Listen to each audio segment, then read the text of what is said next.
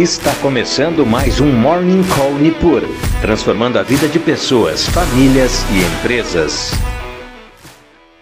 Muito bom dia, meu nome é William e estamos começando mais um Morning Call Nipur com as principais notícias para o dia de hoje.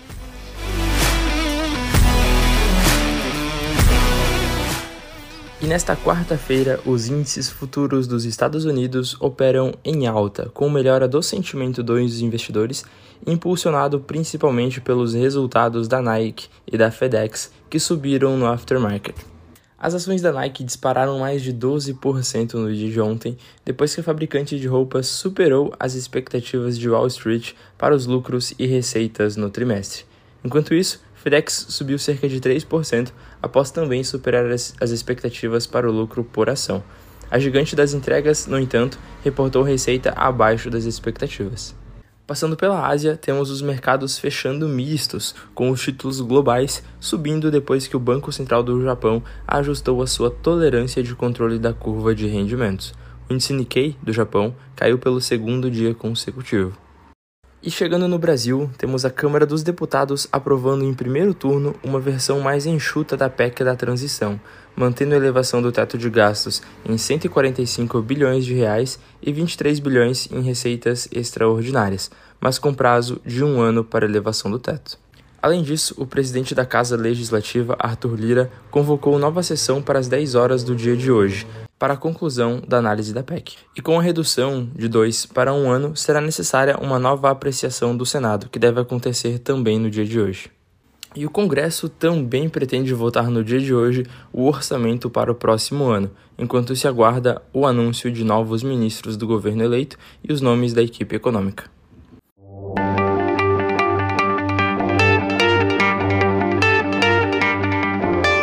Passando então por desempenho de bolsas mundiais, temos os futuros dos Estados Unidos depois do dia de ontem quebrando uma sequência de quatro dias consecutivos de queda, mantendo a visão mais positiva.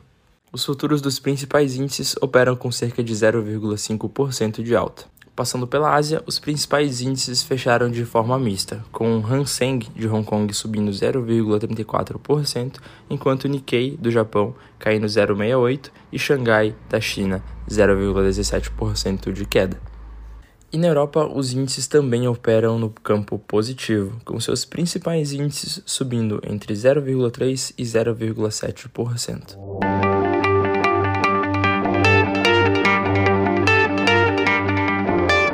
Passando por commodities, temos o petróleo operando em mais um dia de alta e tendo o Brent sendo cotado a 80,16 dólares o barril.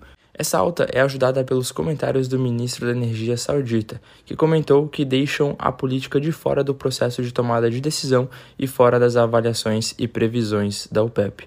Além disso, ele acrescentou que a decisão da OPEP de cortar a produção de petróleo, fortemente criticada, acabou por ser acertada para apoiar a estabilidade de preços do mercado e da indústria.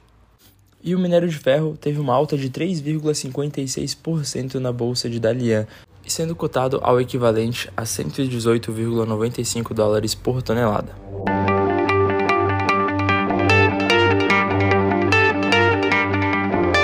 Passando pelo radar corporativo, temos o IRB Brasil registrando um lucro líquido de 6,4 milhões de reais em outubro de 2022, ante a um prejuízo de 84,8 milhões na comparação com o mesmo mês de 2021. No acumulado dos 10 meses do ano, o prejuízo líquido acumulado foi de 585,2 milhões de reais, ante a um prejuízo líquido de 396,6 milhões de reais reportado nos 10 primeiros meses do ano passado. E essas foram as principais notícias para o dia de hoje.